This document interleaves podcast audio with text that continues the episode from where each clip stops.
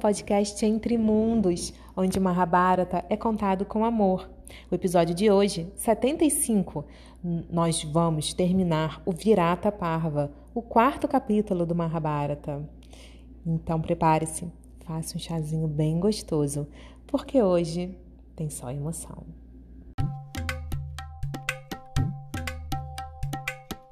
Depois de vencerem a espetacular batalha contra os Kauravas, Arjuna e seu quadrigário, Bumindjaya, foram para o um, crematório, aonde as armas estavam guardadas em cima daquela grande árvore chame.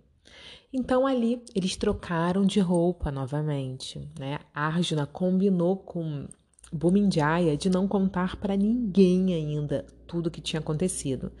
Era para simplesmente Bumindjaya falar que venceu a batalha contra os Kuros com o, com Brihanala, com o eunuco sendo o seu quadrigário. Esse era o combinado.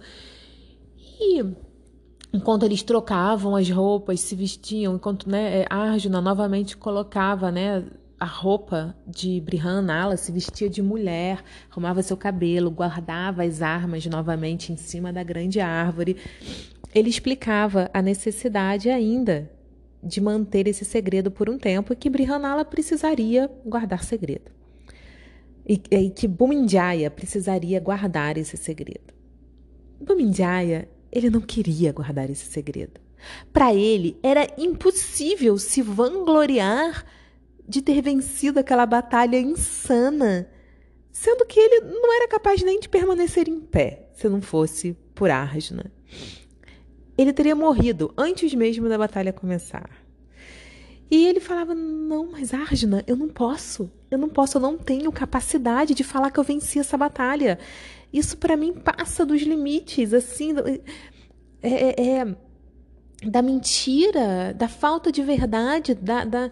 E aí Arjuna falava: "Não, não, me escute, príncipe.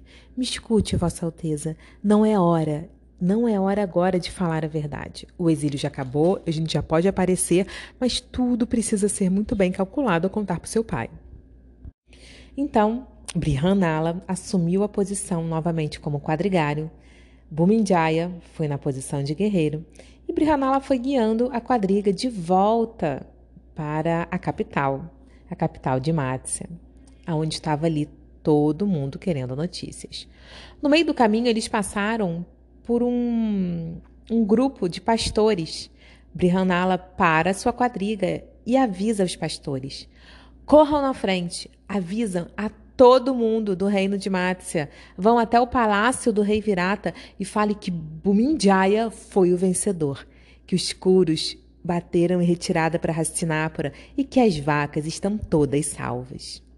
Os pastores ficaram extremamente felizes com a notícia e foram muito rápido montados a cavalo, muito rápidos na frente, contar tudo para todo mundo, né, para toda a população. E os dois foram atrás um pouco mais devagar e ainda conversando, a Arjuna ali tentando né, convencer ele e convenceu Bumindjaya a, a não contar a verdade nesse primeiro momento. Já no fim da tarde, enquanto Bumindjaya, o príncipe, e Arjuna voltavam do campo de batalhas, o rei Virata também estava chegando, entrando na cidade junto com os pândavas, os quatro pândavas que acompanharam ele, com todo o seu exército, com seus outros filhos mais velhos. E ele foi recebido ali na porta do palácio pela sua rainha Sudeshna e sua filha Uttara. O, o, o, rei ele ficou muito feliz ali, ele foi muito bem recebido, toda a cidade estava em festa porque sabia da vitória de, do rei Virata. E quando ele viu ali a sua esposa e a sua filha, imediatamente ele perguntou: Cadê Bumindjaya? Cadê meu filho? Por que, que ele não está aqui com vocês? Então a rainha Sudeshna disse: Ó oh, meu rei, ó oh, meu marido, os Kuros, eles invadiram a nossa cidade. Eles invadiram Mátia, roubaram todas as nossas vacas pelo sul. E então, Bumindjaya, ele foi sozinho combater todo o exército dos Curos. tendo Brihanala como sua quadrigária. O rei, o rei Virata, ele ficou em estado de choque. Foi a mesma sensação de ter recebido a notícia da morte do seu filho amado. O rei entrou no seu sabá cheio de pesar. Ele estava desesperado. Ele estava é, toda a alegria de ter vencido o exército dos Trigartas tinha ido por água abaixo, porque agora ele precisava saber notícias do seu filho. Ele tinha quase certeza que Bumindjaya estaria morto, né, numa, nessa altura do campeonato.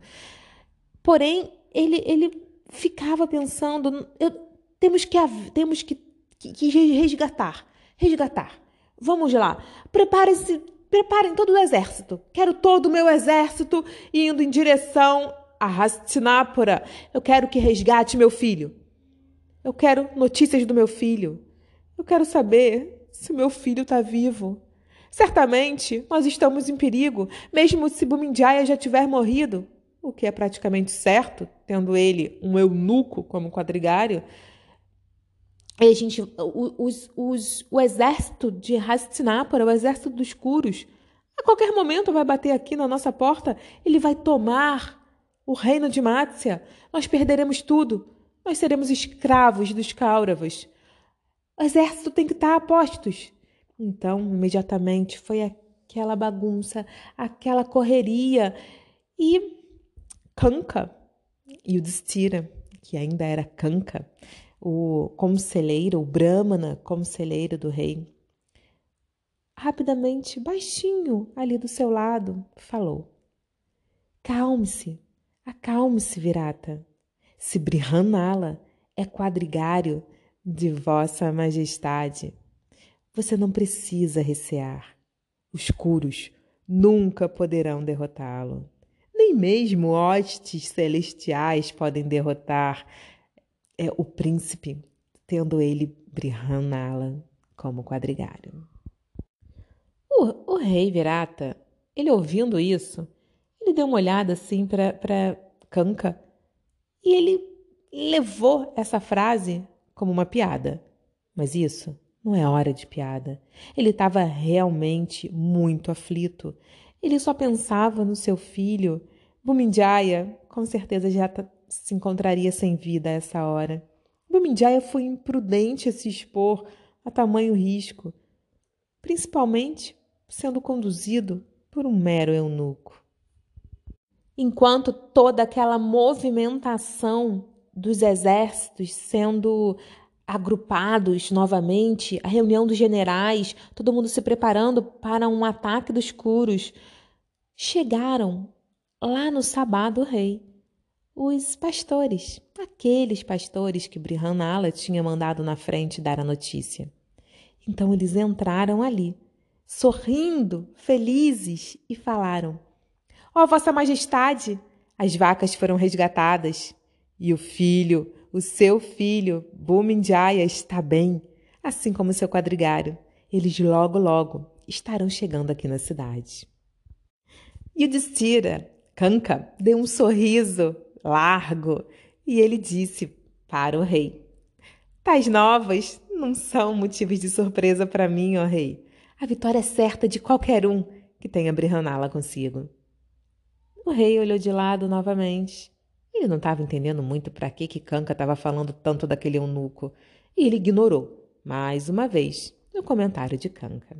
O rei estava jubiloso, afinal de contas, o seu príncipe, o seu filho, seu filho querido, que ele sempre insistia né, em colocá-lo numa postura de kshatriya e o filho não queria, em algum momento ele floresceu, ele saiu sozinho, ele venceu. Bhishma, Drona? Duryodhana? Ele venceu Ashwatthama? Ele venceu Kripa? Ele venceu Radeya? Ele botou esse exército todo para correr. O filho dele, Bhumindjaya? Então eles tinham que comemorar. O rei, o rei Virata, ele falou: saiam e decorem todas as ruas com bandeiras, com guirlandas de flores. Eu quero que todos os deuses sejam adorados com muitos incensos e flores. Olha, eu quero que todos os meus filhos chamem todos os príncipes aqui e também todos os ministros. Todo mundo deve ir para as ruas para receber o meu filho. E eu também quero lindas mulheres bailarinas, musicistas. Eu quero tambores, trompetes. Eu quero tudo nas ruas. Eu quero uma grande festa na cidade. Nós vencemos os Kauravas e Bumindjaya é o nosso herói. Enquanto essa ordem do rei foi cumprida, estava sendo cumprida, todo mundo enfeitando as ruas, as, a, as dançarinas, as bandas de música, os ministros, os, todos os príncipes, todo mundo tinha ido para as ruas para receber Brihanala e Bumindjaya. O rei, que estava é, jubilante, ele chamou Kanka e disse: Aproxima-te aqui, Kanka. Vamos jogar dados enquanto aguardamos pelo meu filho. Eu vou apostar alegremente pilhas e pilhas de joias preciosas. Ouro! Eu quero apostar mulheres, todas as minhas cortesãs belamente decoradas com joias. Hoje o céu não é o limite. E o Destira, vendo essa postura do rei completamente alterado ali, tão alterado pelo seu orgulho, né, de ter um filho vencedor, sendo tomado ali por aquela atitude é, de euforia, ele tinha perdido totalmente a inteligência, né? Porque era óbvio que Bumindjaya seria incapaz de derrotar todo aquele exército. Ele nunca tinha lutado, ele não gostava de lutar, ele, ele não era um guerreiro. Mas ali ele foi cego, completamente cego, e estava ali naquele momento tentando, querendo apostar riquezas. Então Yudhishthira, vendo tudo isso, com muito carinho, ele falou: Ó oh, rei, jamais se deve jogar quando está é, experienciando muita felicidade. Olha, o senhor sabe, jogos de azar são acompanhados por muitos males.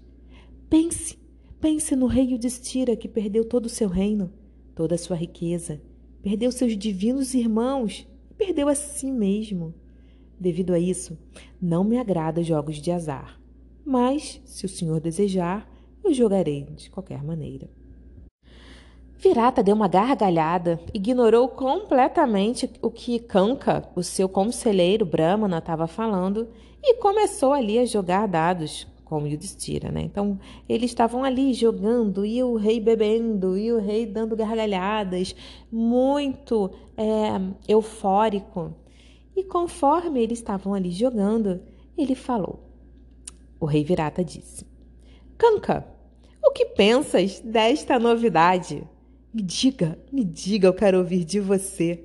O meu filho, Bumindjaya, ele derrotou sozinho os invencíveis curos. Me diga, me diga algo sobre isso. Então, mais uma vez, Yudhishthira disse: Ó oh, rei, para mim não há nada de surpreendente, uma vez que o príncipe estava na companhia de Brihanala. E aí, o rei Virata ele já não estava mais aguentando essa história de Brihanala. Toda hora Kanka falava em Brihanala. Toda hora que falavam em Bumindjaya, Kanka já falava de Brihanala.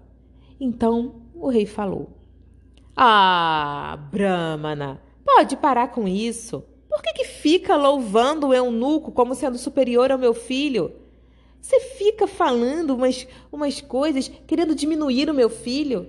Por quê? Que, que você acha que o meu filho não é a causa da derrota dos Curos? Ele é um guerreiro poderoso. E quem é Brihanala? Quem é Brihanala? É um eunuco dançarino. Então Yudhishthira disse, com muita calma: Ó oh, rei, eu sei que a verdade às vezes não é boa de se aceitar, mas não há problema disso, porque quando Brihanala está presente, nenhum mal pode acontecer em quem está sendo protegido por ela. E também Bhishma, Drona, Kripa, Duryodhana e os demais Kuros, quando eles se reúnem para guerrear, não é possível imaginar outra pessoa, outro guerreiro que possa entrar num combate com eles, senão Brihanala. Não há ninguém semelhante a ele em força bélica. Não pode ninguém se igualar a ele a habilidade de seus braços. Ele sempre se deleita em conflitos com grande magnitude. Na verdade, o seu filho, Bumindjaya, deve ter sido o quadrigário e Brihanala, com certeza, foi o guerreiro. Aí foi demais para o rei Virata. Ouvindo isso, ouvindo isso, ele foi tomado de muita raiva por Kanka. O rei se colocou de pé subitamente e ele segurava os dados de mármore na sua mão. E ele pegou esses dados e lhe atirou com muita raiva na cara de Odistira, falando: É óbvio que você é incapaz de distinguir entre o certo e o errado. E esse é o motivo que eu vou te punir agora, por tamanha maluquice que fala. Então, quando ele atirou os dados no rosto de Udistira, a quina de um dos dados bateu no nariz dele e fez um corte. E o nariz ficou bem machucado e começou a sangrar muito. Então, Yudhishthira, ele, ele se tentava desesperadamente segurar o sangue que escorria de seu nariz para que nenhuma gota caísse no chão. Ele olhou para Draupadi, que lá do outro lado do salão viu a cena, e ela deu um grito: Alás, meu Deus! E ela pegou uma vasilha de cobre com um pouco de água e correu para que todo o sangue caísse dentro dessa água na vasilha. Ao mesmo tempo, ela pegava a ponta do sari e ela ia enxugando todo o nariz, tentando conter todo o sangramento, né? E, e para que nenhuma gota caísse no chão. E o Destira ficou de olhos fechados, muito concentrado, também com pedaços de pano da sua roupa, tentando estancar o sangramento. E aí, vendo aquela cena, o rei Virata olhou para Draupadi e falou: E você, Sairandri? Por que está se preocupando tanto com esse Brahmana? Esse Brahmana aí que resolveu falar besteira hoje, logo hoje, num dia de festa, resolveu estragar tudo e falar besteira? Por que, que você está aí perdendo seu tempo? Draupadi estava com muita raiva de Virata. Muita raiva dele, ela também estava tentando se controlar. Enquanto ela limpava o rosto de seu amado Yudhishthira, vendo aquela quantidade de sangue jorrando de seu corpo, ela olhou para Virata e disse: Para cada gota de sangue deste homem que caia no chão, seu reino ficará sem chuva por um ano. E há aquele também que jurou matar qualquer um que derrame o sangue de Canca. Se ele visse essa cena aqui, o senhor não viveria. Eu, ó rei, acabei de salvar a sua vida e o seu reino, secando o sangue deste homem e impedindo que uma gota caia no chão. Assim que ela falou isso, não deu nem tempo de Virata responder ou dele se importar, na verdade, porque as portas abriram do Sabá e um mensageiro anunciou que Brihanala e Bumindjaya estavam ali, adentrando no Sabá. E o Ducira ficou muito preocupado, porque foi Arjuna que fez o voto de matar qualquer um que ferisse Yudhishthira fora de um campo de batalhas. Então, e o Destira Kanka imediatamente foi até ali, esse mensageiro, e falou: avisa Brihanala que Kanka falou para ele não entrar aqui no salão agora. A hora que ele puder entrar, será avisado. Avise a ele, não deixe Brihanala entrar. Então, o príncipe entrou sozinho e Brihanala, que rapidamente recebeu a mensagem do mensageiro, ficou do lado de fora. Assim que Bumindjaya entrou e foi aplaudido, abraçado pelo pai, beijado pela mãe, toda aquela festa. Ele olhou para Kanka, que ele já sabia que era Yudhishthira, e ele viu seu rosto ferido, roxo, machucado. E ele falou: Canca, quem fez isso com você? Quem fez isso com ele, pai? O que aconteceu com Canca? E aí o rei falou: ah, meu filho, esse Brahmana hoje aí estava falando um monte de besteira, falando que você não tinha ganhado a batalha, que quem ganhou a batalha foi o eunuco. Ah, e aí foi castigado. Pelo amor de Deus, pai, o que, que você fez? Peça desculpas agora, Kanka. Ele é um Brahmana. Você sabe que os reinos podem ser arruinados se a gente ofende um, um Brahmana. E Kanka ele é um Brahmana, ele, ele nunca fez nenhum mal, ele é uma pessoa realmente especial, pai. Pelo amor de Deus, por mim, peça desculpas, peça perdão a Kanka, ajoelha seus pés se for preciso. O rei, que estava feliz, né? Na verdade, ele queria era ali ficar com seu filho, ver seu filho, estava tudo bem, e ele estava ali indo no fluxo das emoções. Ele olhou para Kanka e falou: "Ô oh, meu amigo, me perdoa. Eu realmente fiquei bem incomodado com o que você falou, mas isso é, realmente eu errei, eu não poderia ter feito isso com você. Espero que você me perdoe. Kanka deu um sorriso e falou que não, não há necessidade de perdão, já está perdoado, tá tudo bem. E as comemorações continuaram. Realmente, Kanka não tinha ficado. É, Yudhishthira ali não tinha ficado nem bravo com o rei Virata. Ele ao mesmo tempo, ele estava ele tava muito feliz com a vitória de Arjuna. Ele só pensava em Arjuna. Ele estava maravilhado com a oportunidade que Arjuna teve de vencer sozinho nessa altura do campeonato, né? Depois de tanto tempo o exército dos Kuros. Então, o mesmo êxtase que o rei Virata estava sentindo pelo filho, Yudhishthira estava sentindo pelo seu irmão. Então, ficou tudo bem. Bumindjaya, ele viu que, que Arjuna não estava ali dentro do sabá. E ele mandou, Brihanala, cadê Brihanala? Pai, eu quero que você receba Brihanala, meu quadrigário. É, sem ele, nada teria sido possível. Quando Brihanala entra no sabá e o destira, ele vira a cara e ele fica encostado num canto sem olhar para Arjuna, para que Arjuna não visse o machucado de Udistira o, o, sangramento já tinha sido contido, mas ainda estava ferido, uma ferida, né, um corte no seu rosto. E ele ficou extremamente preocupado de Arjuna matar todo mundo ali, que era o que Arjuna realmente faria se visse que o Destira foi ferido a troco de nada. E então Arjuna, e o Destira ficou com a cabeça baixa num canto, não olhou para Arjuna. E a Arjuna ficou ali muito preocupado, muito preocupado, enquanto estava ali acontecendo aquela encenação no sabá do rei. O rei cumprimentou Brihanala, mas ele não parava de cantar as glórias do seu filho. Ele falava: Ó oh, príncipe de Mácia, você me enche de orgulho por ser o meu filho. Não existe ninguém que possa se igualar a você. Você sozinho triunfou sobre a hoste dos escuros, trouxe de volta a nossa casa todas as vacas que eles tinham roubado e garantiu a nossa força, fortaleza e dignidade.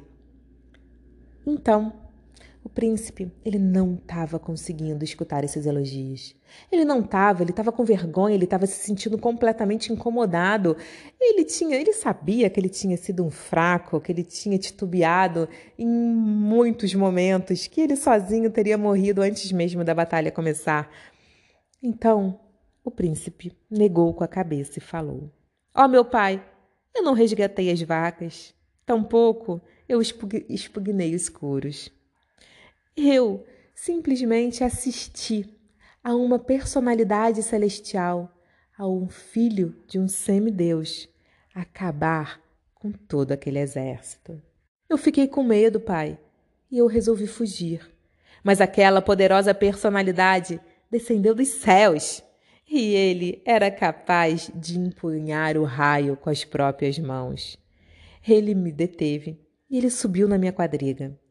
E foi ele que venceu sozinho o exército, encabeçado por Bhishma, Drona, Duryodhana, Kripa, Karna e Ashwatthama, pai. Foi incrível, foi a coisa mais linda que eu já vi. Eu tive a honra de ser seu quadrigário. Eu não conseguia nem olhar para todos aqueles guerreiros, pais. Pai, e ele, ele sozinho, ele disparava tantas flechas, e as flechas iam para todas as direções, as flechas obedeciam ele em todos os seus comandos. Foi a coisa mais poderosa e incrível que eu já pude presenciar. Pai, todos escuros, eles voltaram cambaleando de volta para Hastinapura. O rei, ele ficou atônito e ele falava: Cadê essa personalidade, meu filho? Aonde está ele? Como posso conhecê-lo? Eu, eu, eu quero conhecer. Ele salvou nosso reino? Ele salvou a sua vida? Ele salvou nossas vacas? Eu quero dar a mão de minha filha, Utará, para ele. Aonde está essa personalidade? Cadê ele? Então, nesse momento, Draupadi, ela sorria, sorria, como ela guardou esse sorriso por todos os 13 anos. Ali, ela sorria de verdade. E Yudhishthira, ele mantinha sua cabeça baixa, escondendo seu ferimento, mas ele estava regozijando de tanto prazer e de tanto amor em escutar as glórias de Arjuna. E Brihanala, ele falou, pai, é, esse guerreiro, ele disse que ele vai voltar. Ele vai aparecer aqui nos próximos dias, eu não sei exatamente quando, mas teremos que esperar. Então, o rei Virata sentiu com a cabeça e a festa continuou até tarde da noite.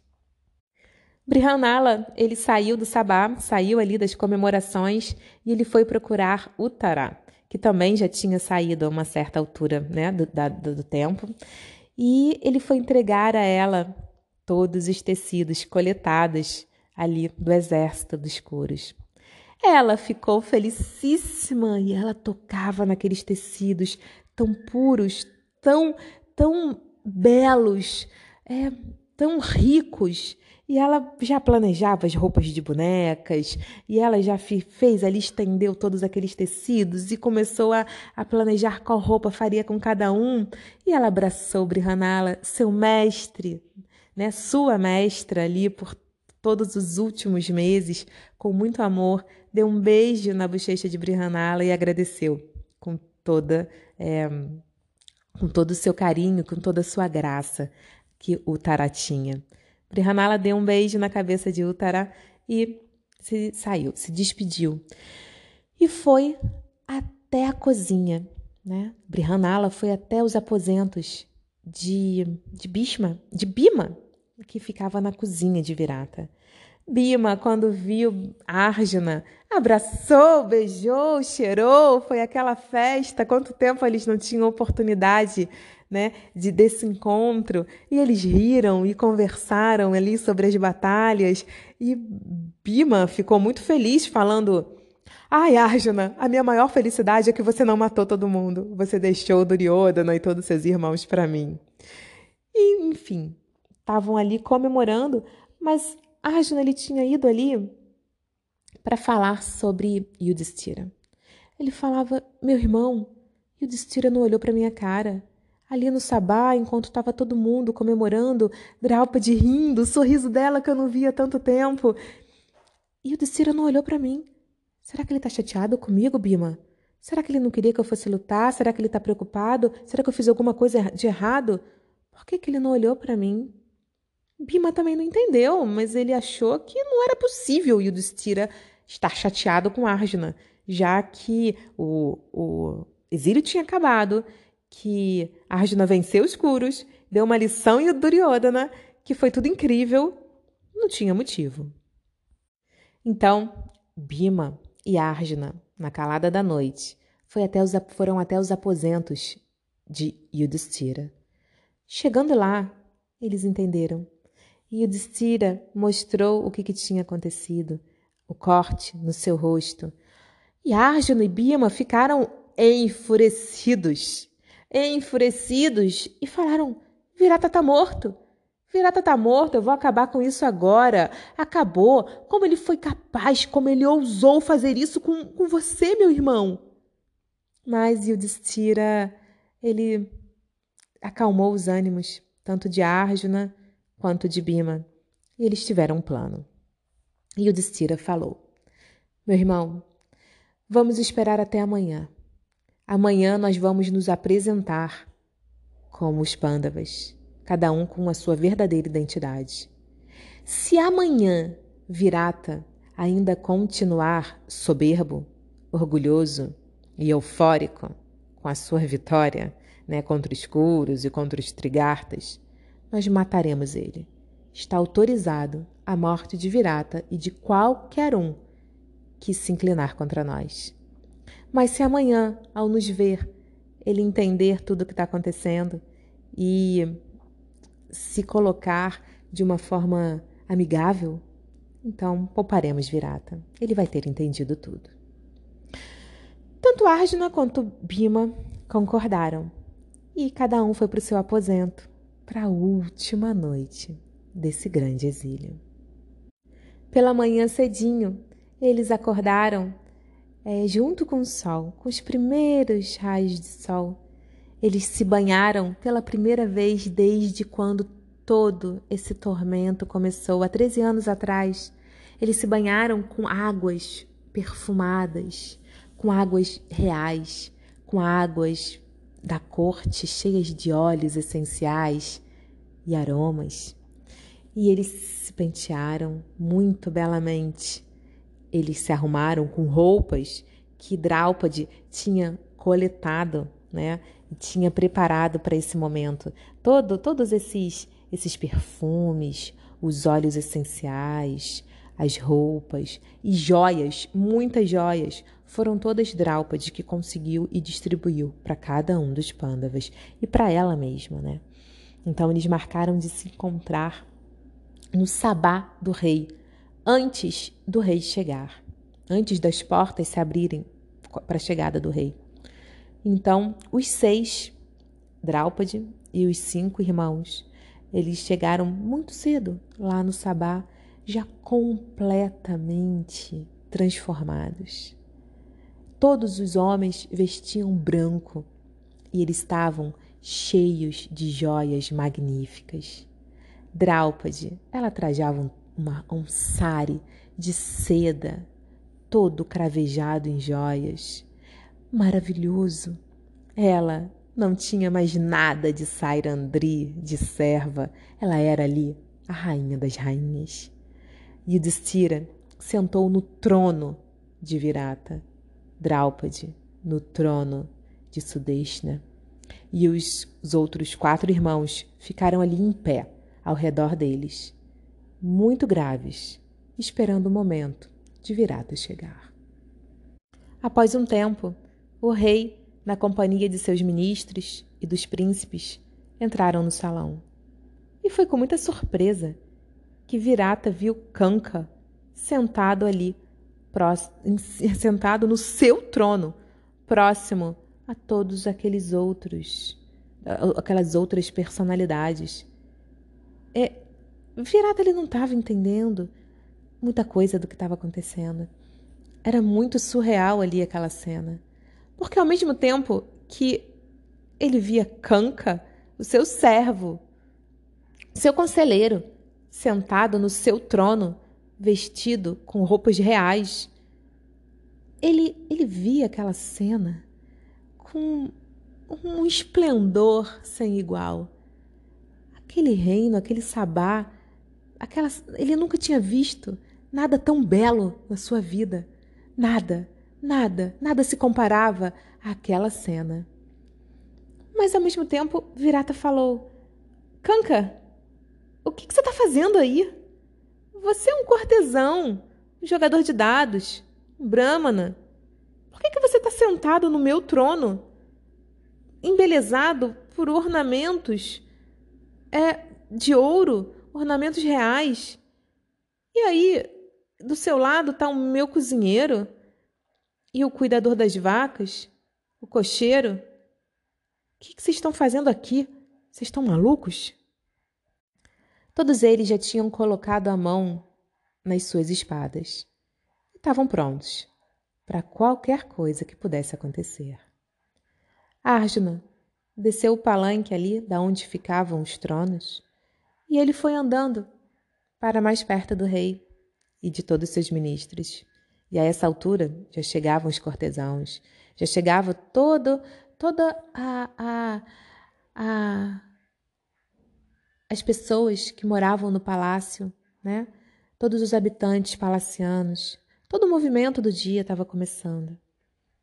E então Arjuna falou: Este homem que está sentado no seu trono, ó rei, é digno de compartilhar um assento com Indra, o rei dos céus. Ele sempre é dado à realização de sacrifícios. Ele é gentil, respeitoso para com todos. Ele é um servo dos Brahmanas. Ele é perito nos Vedas. Ele é firme em seus votos. Esse homem que está sentado no seu trono, ó Rei, ele é a corporificação da virtude. Ele é simples. Ele é indiferente ao luxo. Ele é dotado de energia vital. Ele é habilidoso ele é sincero. Mesmo as personalidades celestes, os Asuras, os Nagas, os Gandharvas, os Yakshas e outros seres divinos não chegam aos pés deste homem. Ele é possuidor de uma ampla visão da vida. Ele é o maior perdoador que eu já conheci. Ele é poderoso, ele é veraz e ele é extremamente autocontrolado. Esse homem, ó Rei, que está sentado no seu trono, ele é famoso por todo o mundo e ele é amado por todos. Este homem, ele é um santo, tão grandioso quanto os filhos de Brahma. Ó Rei, eis aqui, diante de Vossa Majestade, o maior de todos os curos. As virtudes dele não podem ser enumeradas. Esse aqui, ó Rei, que está sentado no seu trono, é o piedoso Rei Yudhishthira, o justo. Ele não é digno de sentar no seu trono? Os olhos de Virata se arregalaram. Seu coração praticamente parou. Seu corpo gelou. E ele ficou ali, olhando fixamente para os cinco irmãos um após o outro.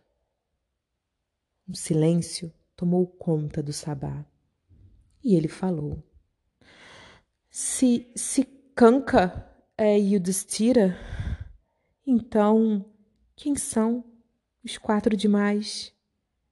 É, cadê Bima? Cadê Arjuna? Quem é Nakuli Saradeva? E Sairandri é Draupadi? É, desde a derrota do jogo de dados, ninguém mais soube deles, de vocês. É. Ah, Virata não conseguia formular uma frase sequer. Ele estava completamente confuso. É, ele começou a tentar lembrar de tudo o que aconteceu nesse ano, de todas as ofensas que ele pode ter feito a Yudhishthira.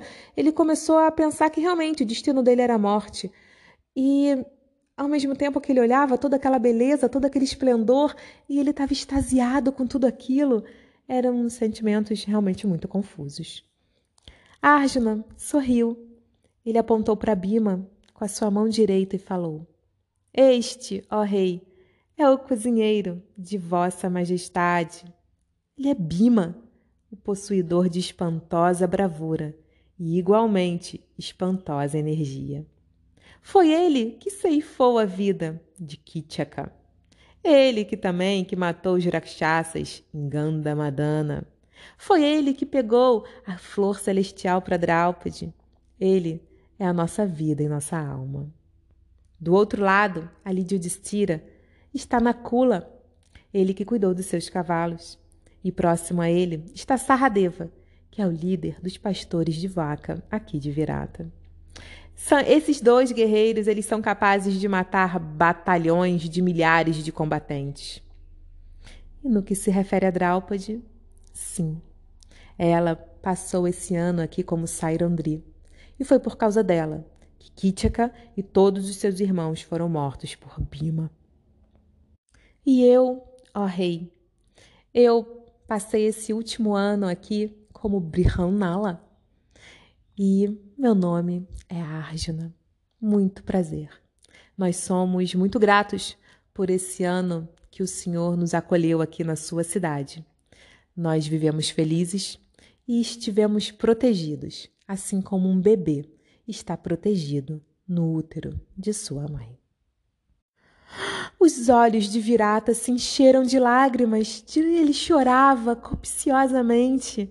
Virata caiu no chão, caiu aos pés de Yudhishthira, e a única coisa que ele falava era: Perdoe-me, perdoe-me, perdoe-me, perdoe-me, majestade, perdoe-me por toda a indignidade que suportou em meu palácio. O meu reino é seu, eu sou seu, todo o meu tesouro é seu, minhas terras são suas. Nós somos servos dos pândavas, nós somos servos de todos vocês. Perdoe-me, por favor, perdoe-me. Como eu não reconheci vocês? Como foi possível isso? Agora é tudo tão óbvio. Afinal, quem mais poderia ter exibido tamanho poder nessas batalhas? Ó Yudhishthira, ó oh, Arjuna, Bhima, Nakula, Saradeva, ó Majestade, ó Draupadi, ó Imperatriz, ó Rainha das Rainhas, perdoe-nos por tudo.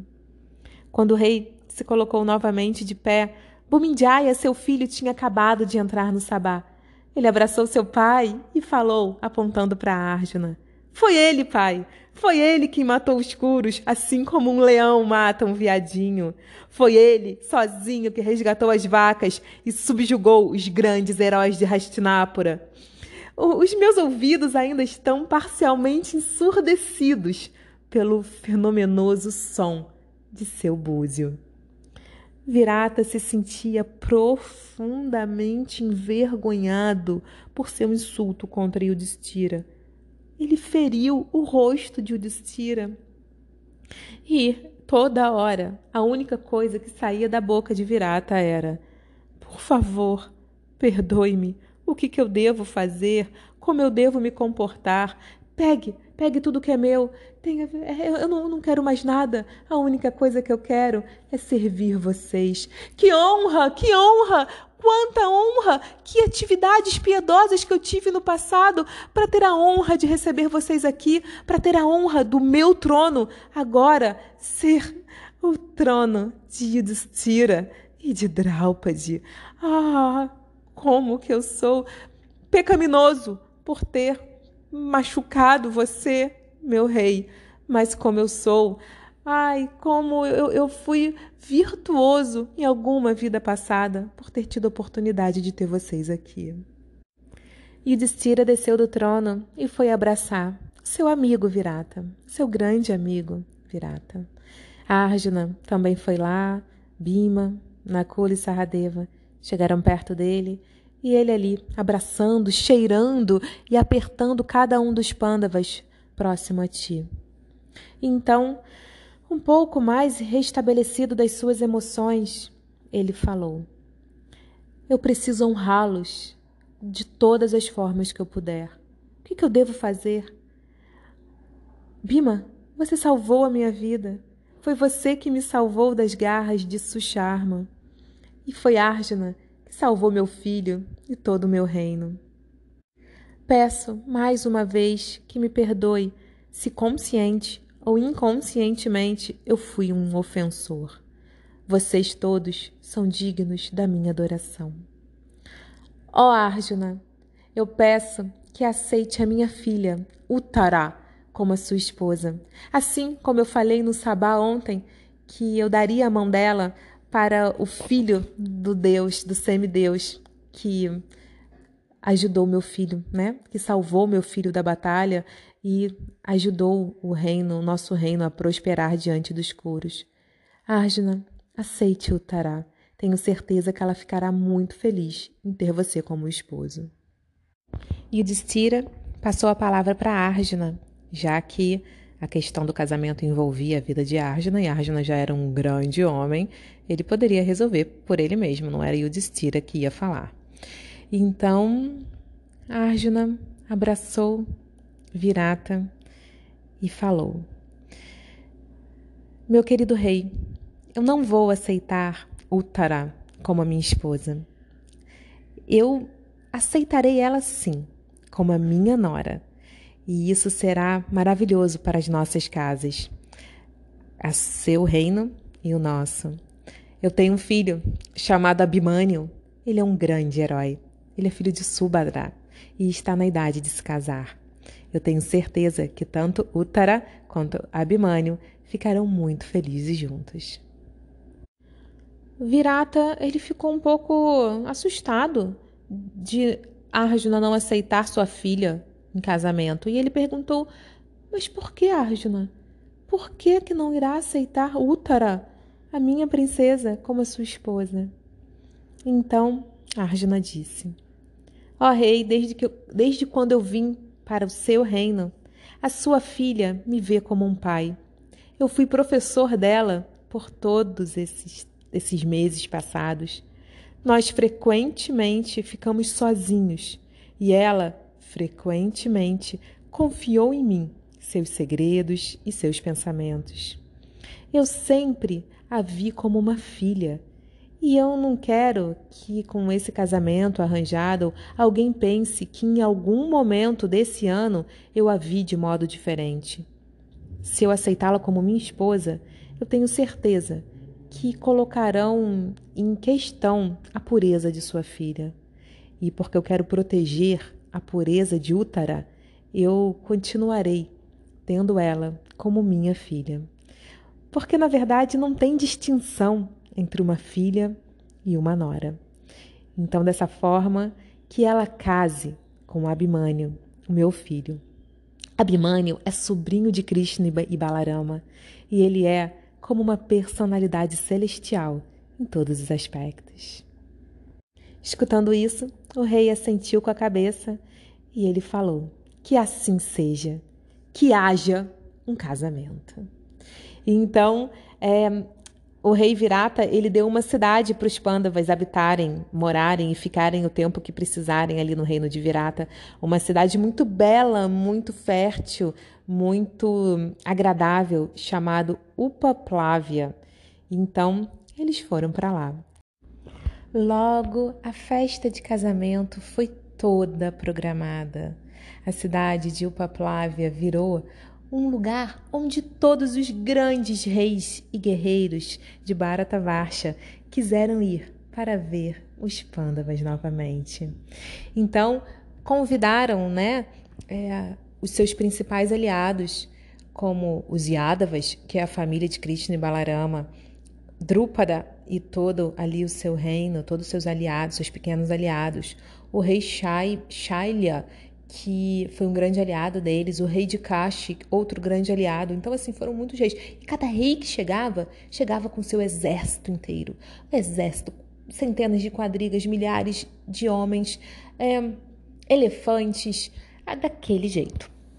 Então, estava realmente virata, ele estava encantado de ver tudo aquilo acontecendo diante de seus olhos e sobre a sobre a sua terra.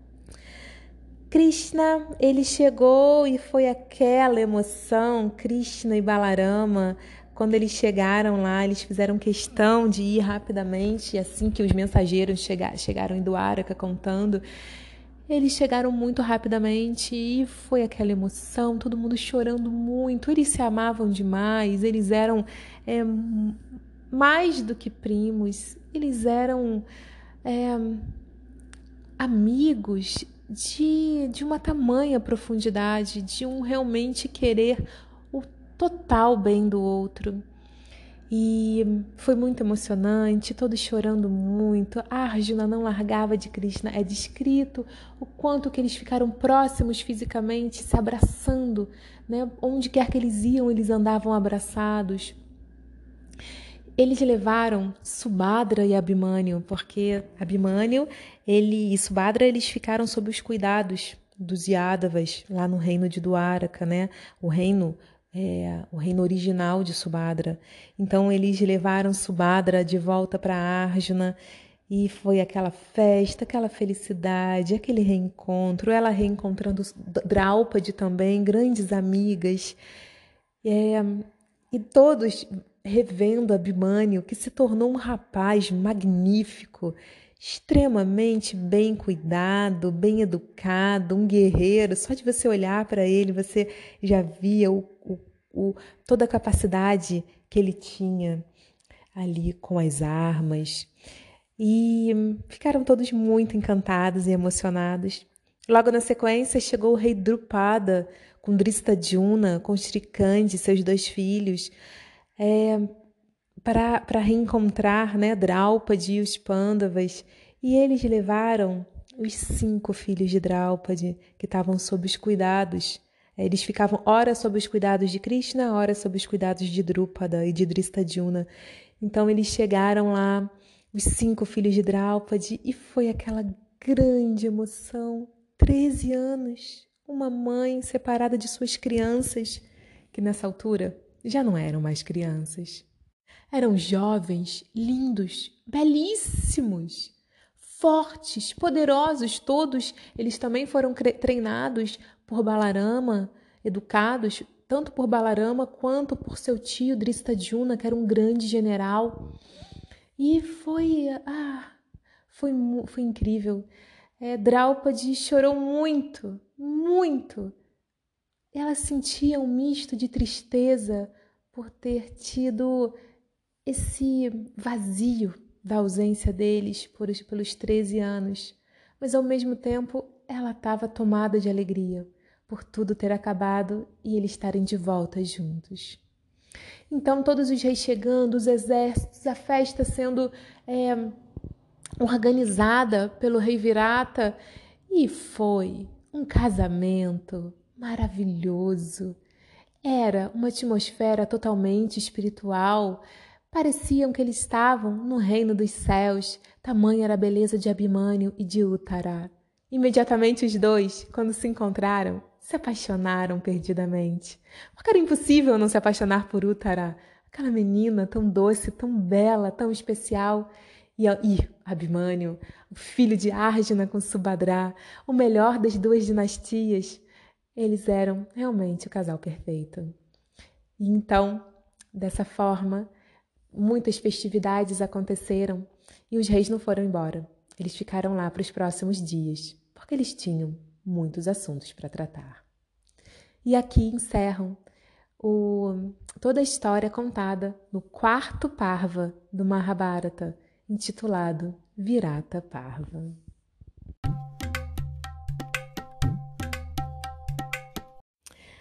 Ai, acabamos mais um Parva. Hoje a história foi um pouco mais maior, né, comprida, quase uma hora de história, para realmente conseguirmos finalizar esse capítulo, finalizar a linha de pensamento, né? Achei importante e, e para a gente seguir agora com uma outra pegada, em um outro momento. O episódio de hoje é é, teve partes muito fortes, né? Eu separei algumas aqui para a gente comentar. É, tem essa história do sangue de Yudhishthira, o sangue de, de o sangue de alguém que está é, dedicado ao Dharma, sangue de uma pessoa boa. O sofrimento, o sangue significa ali o sofrimento de uma pessoa boa, né? Imagina quando uma é, é quando um sangue cai ao chão, se uma gota de sangue de Yudhishthira caísse no, no, no, no chão do reino de Virata, o reino todo ia sucumbir. Draupadi, ela fala ali que hum, a cada gota de sangue, um ano sem chuva.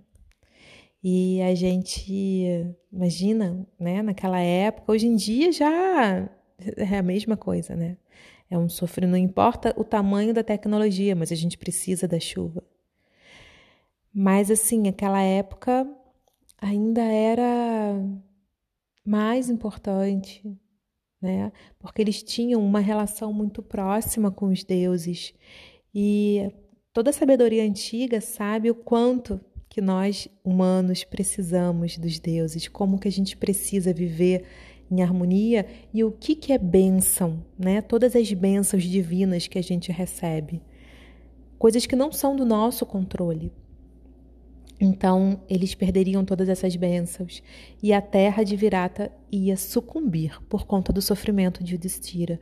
Então, quando Yudhishthira ele, ele recebe né, uma dadada na cara, um dado de mármore bem pontiagudo assim na, no rosto e faz aquele corte no rosto dele, na altura do nariz dele e começa a sangrar muito ele olha para Draupadi desesperado, não é pelo sofrimento dele, não é por ele, não é porque ele, ai, me ajuda, não é.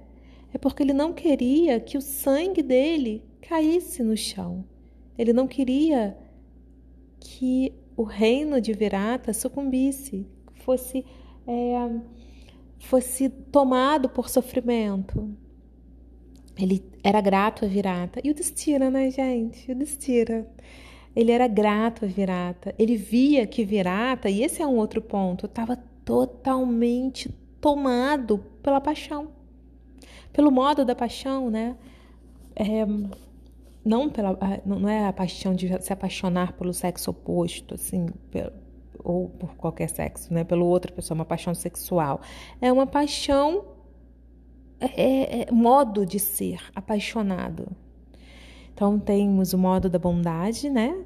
O modo da paixão e o modo da ignorância. Então no Bhagavad Gita explica isso também.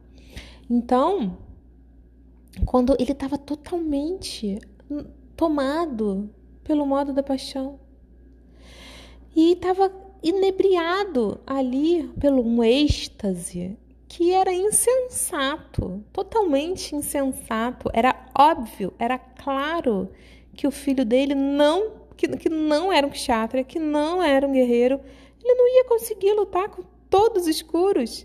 Imagina, vocês viram aí como que era a fama do exército dos escuros, do dos guerreiros escuros. Eram imbatíveis. Os maiores guerreiros ali daquele momento, Drona, Kripa, Bhishma, só os três ali já, e depois mais Radeia, Ashwatthama, Duryodhana, não tem como, não ia, não ia ganhar, e fora um exército inteiro, não ia ganhar. Mas Virata ele foi tomado ali por uma por essa sensação que, assim, de acordo com Bhagavad Gita, ela é tão perigosa quanto a aversão. Então, assim, é, fala que são é raga do eixa, raga do eixa, a, a, o apego e a aversão, elas são a mesma coisa. Então é tipo o êxtase e a apatia, a mesma coisa. Então isso gera gera o vínculo que é gerado em nós, nos humanos, quando a gente tem sentimentos é, como esses, é, é a cegueira, é a confusão mental, é a mesma coisa. Então, no, no Gita, Krishna fala né, que, assim, que um homem sábio ele não vai se confundir com isso. Ele vai conseguir compreender o, o que, que ele está sentindo, mas ele não vai se deixar levar por esse furor, né, a ponto de estar tá cego para a realidade. Então, né, a gente vê, ah, sei lá, Brasil ganhou a Copa do Mundo. O Brasil ganhou a Copa do Mundo. Imagina assim, aí você começa a imaginar a cena de todo mundo enlouquecido, em êxtase, pulando, pulando, gritando, bebendo, saindo das ruas. O negócio já é, é um êxtase. Ah, não, a gente está feliz. Não, mas não, não, não faz sentido né? Pode sim, pode comemorar, pode, pô, foi divertida a beça, foi super legal e tal, mas eu tô falando desse êxtase que cega e de repente já tá numa briga, de repente já para na prisão. Porque é isso que acontece, a pessoa começa, ah, é só uma alegria, tô alegre, tô feliz, tô comemorando, aí acabo. Aí, e, e, quando o negócio vai tomando é, caminhos que não são que não são é, claros, né? não são claros. Então, por exemplo, o rei Virata estava em êxtase, estava feliz, estava feliz. Mas aí a gente vê ali que quando ele não estava sendo agraciado com a verdade que ele queria escutar, A verdade dele, né? Não era verdade absoluta, era verdade dele. Quando Yudhishthira falava ali, não, mas é, junto com Brihanala, é, Bumindjaya tá, tá seguro. Não, mas junto com. Mas ele tá com Brihanala, fica tranquilo. Eu não disse? Ele tá com Brihanala, ele é vitorioso. Ele não queria escutar isso. Então, aí o, aí o êxtase, a alegria se transformou em quê? Em raiva, em ira, em confusão. Aí a gente vai lembrar ali de, do que, que a gente falou, do que, que eu falei naqueles versos do Bhagavad Gita, quando Kitchaka morreu. Que do apego, né? Do apego vem a luxúria, da luxúria vem a ira. Então, quando a luxúria não é, ela não estava sendo correspondida, ele queria que o destino ficasse bajulando. Bajulando, me bajule, por favor. E aí, o destino, o que, que você acha que meu filho. Fala aí. Né? E aí, Kanka, o que, que você fala? O que, que você vai dizer aí sobre o meu filho vencendo escuros? Ah, eu vou dizer que, que, que Brihanala é um ótimo cocheiro. Mas não era isso que ele queria escutar, ele queria que bajulasse, queria que o Destira mentisse. Então, isso a gente vê diariamente no nosso dia a dia. E se a gente respirar fundo, se nós respirarmos fundo e formos sinceros com nós mesmos, a gente não vai ver no vizinho, a gente não vai ver no amiguinho, a gente não vai ver é, com quem a gente divide nossa casa. A gente vai ver em nós mesmos. A gente vai ver como que a gente desconta nossas, nossas frustrações nos outros. Como que a gente deseja, a gente não recebe, a gente se ira e a gente desconta nos outros. Muito comum. É, é, um, é, é uma dinâmica diária e cotidiana. Pode ser pequenas coisas, pode ser grandes coisas, hum, mas é muito importante, né? E assim, e qual é o fim o fim é destruição total, como foi quase por Virata. Quase, né?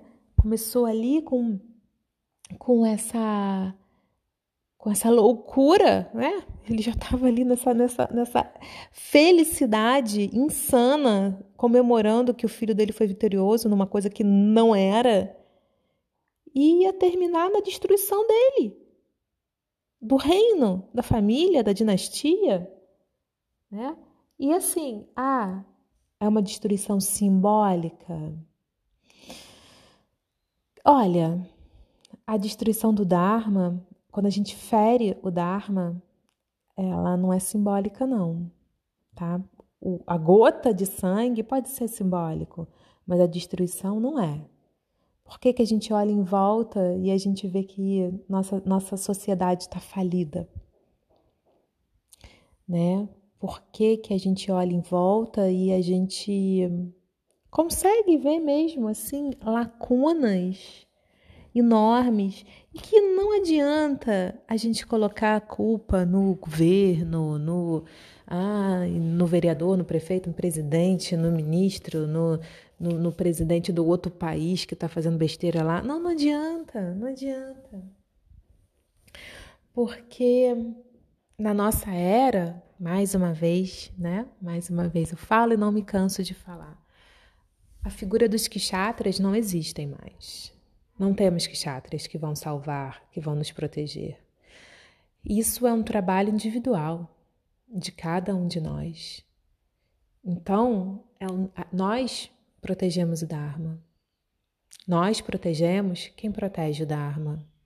Nós temos que ser sinceros sinceros, a ponto de questionar é, os nossos próprios caminhos e as nossas próprias escolhas, por mais que elas estejam aparentemente dotadas de virtudes e de valores, mas será que estão mesmo? Será que estão mesmo? Isso é, isso é, é um questionamento que é válido fazer a todo momento, todos os dias, a cada passo que a gente dá, sabe?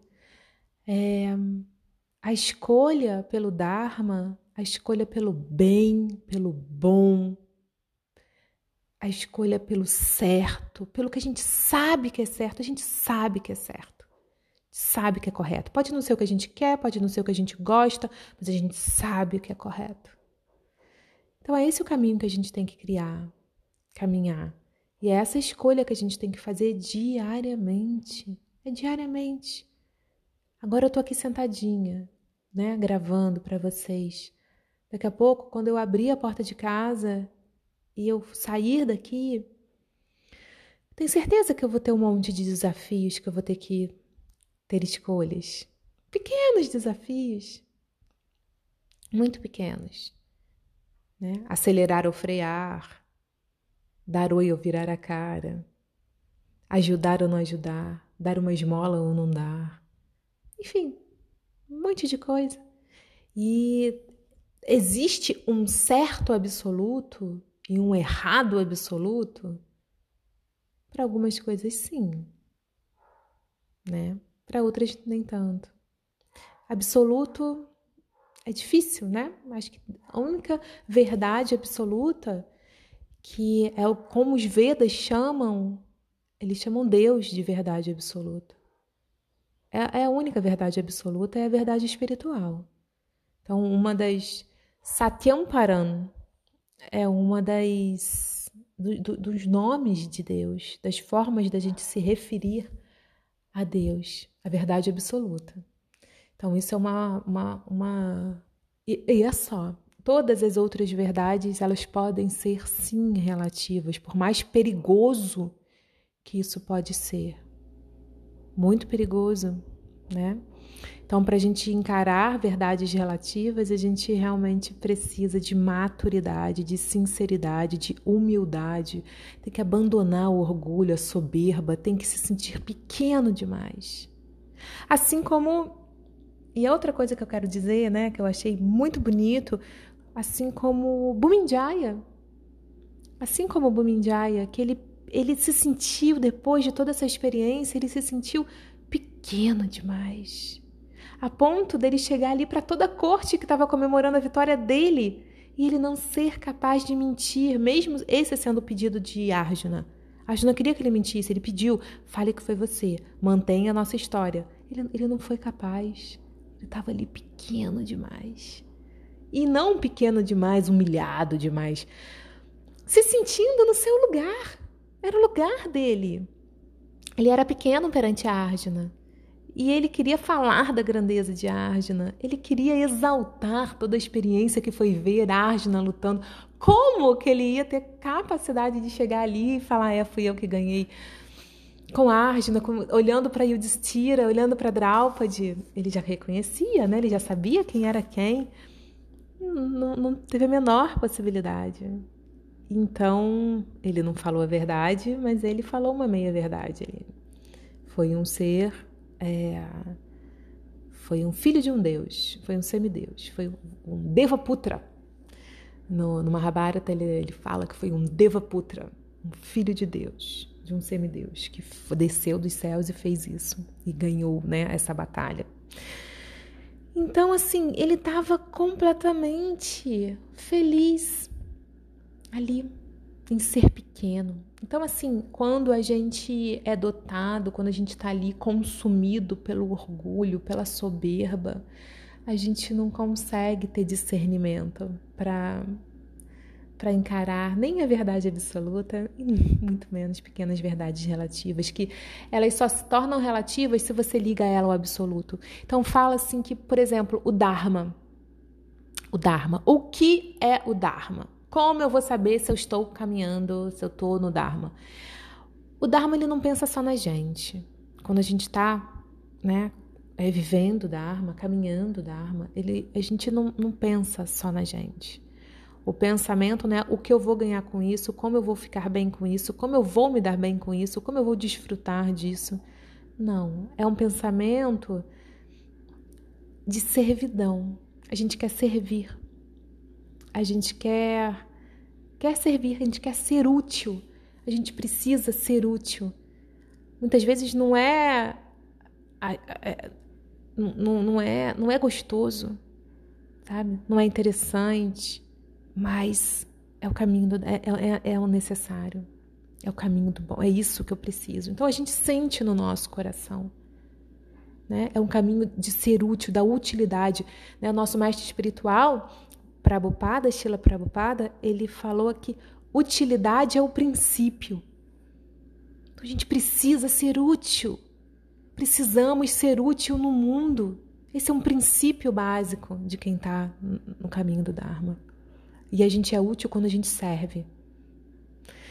E, e a outra coisa que é dito também é que não é só nessa plataforma do presente. O que, que é bom agora? O que, é certo agora? Mas tem que abranger um futuro a longo prazo. Né? Quais resultados disso a longo prazo? Se eu fizer o A, qual o resultado disso a longo prazo se eu fizer o B? Então, é, são questões né, que a gente pode levar em consideração também. Então, terminamos né, com, com um grande casamento.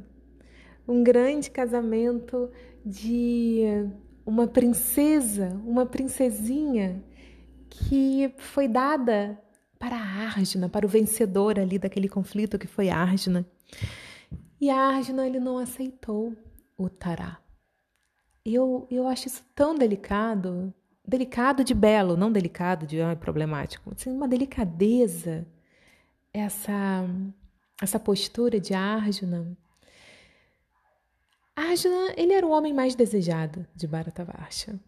Ele era o herói da era ali. Todas as mulheres desejavam ele, todas queriam casar com ele. Ele estava acostumado com isso. Né? Ele estava no, no, no, nos lábios, é dito que ele estava nos lábios de todas as mulheres, porque todas falavam dele, né? na brincadeira de todas as crianças, na inspiração de todos os jovens. Então, assim, era para ele era muito comum ser desejado por mulheres. Ele sabia disso.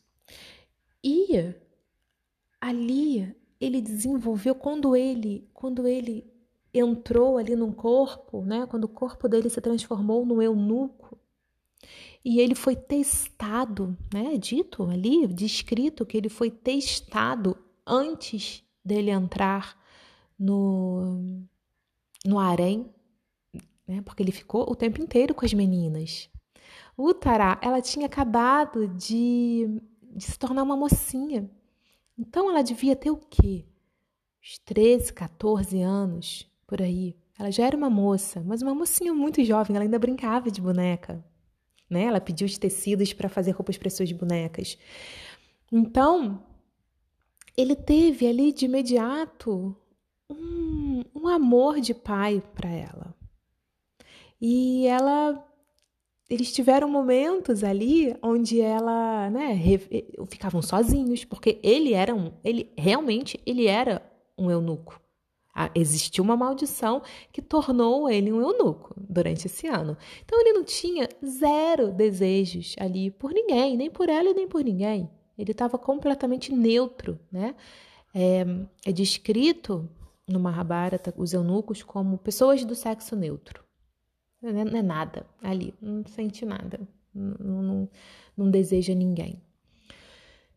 E ele estava extremamente à vontade e ao mesmo tempo que tipo de emoções, né? Porque eles, né, a gente está lidando com grandes heróis verdadeiros.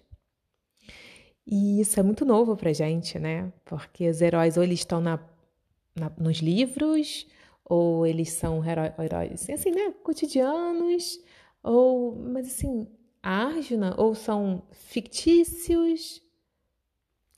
Então, assim, Arjuna a gente pode entender o coração dele ali, o quanto que ele era ético. E, e ele, ele tinha ali um sentimento por ela. Ele sentia amor por Utará. Ele ficou um ano cuidando dela, ensinando ela, ensinando ela a dançar, ensinando ela a cantar, ensinando ela a tocar instrumentos. E, e que tipo de amor que ele desenvolveu por ela? Um amor de pai para filho. E aí, para dar continuidade a esse amor de pai para filho, ele falou: Não, eu quero continuar amando ela como a minha filha. Não tenho a menor possibilidade de casar com ela. Ela é minha filha. Então eu vou dar ela para o meu filho, né? E foi aquela festa total. E mais, e nem foi por ele, nem foi uma austeridade que ele fez por ele. Ah, não, não vou conseguir. Não, foi pensando nela. E os argumentos de Arjuna foram muito sensíveis. Falou: "O oh, rei, Oh, rei, imagine, eu passei um ano trancado em quartos com ela, dividindo é, mesmos salões, ficando juntos, ouvindo seus confissões. Se eu casar com ela agora, vai todo mundo achar que durante esse ano a gente teve alguma coisa. Porque afinal de contas eu não sou um eunuco agora. Mas vai achar, eu era, mas vão achar que, eu, que a gente teve alguma coisa. E a gente não teve nada. Absolutamente nada. Ela era minha filha. Eu amo ela como uma filha. Então, para preservar ela e o nome dela, nada melhor do que ela casar com meu filho, que vai estar garantido a ela, o nome dela, a história dela, que ela não teve nada comigo. E ela vai continuar sendo a minha filha, querida. Então, assim, culturas, né? Cultura ancestral, cultura de preservação do corpo preservação é, das pessoas. É, bem diferente, né, da nossa hoje em dia. Talvez para algumas pessoas seja mais difícil entender, mas é de uma sensibilidade e de uma beleza bem ímpar vindo de Arjuna. E gostaria, né, daqui de, de exaltá-lo não só por ser um grande guerreiro, mas por ser um homem extremamente sensível também. Então, termino por aqui hoje. É... Ah, e mais, e, e, mas rapidinho, uma, uma coisa bem legal é que tem comentadores do Mahabharata que consideram essa negativa de Arjuna a casar com Uttara como um exemplo né? Um exemplo para a posteridade de como é a relação dos gurus com suas discípulas. E que um guru tem que ver suas discípulas e seus discípulos também como filhos, como filhos. Nenhuma atividade sexual, nenhum apego pode ser é, aceitado numa relação guru-discípulo. Então, termino por aqui.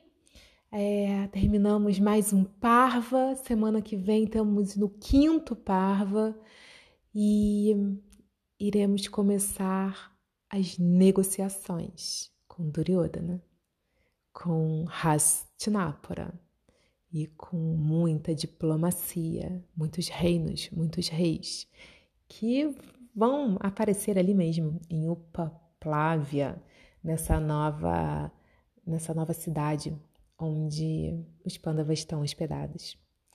Então, um beijo, um abraço e até logo.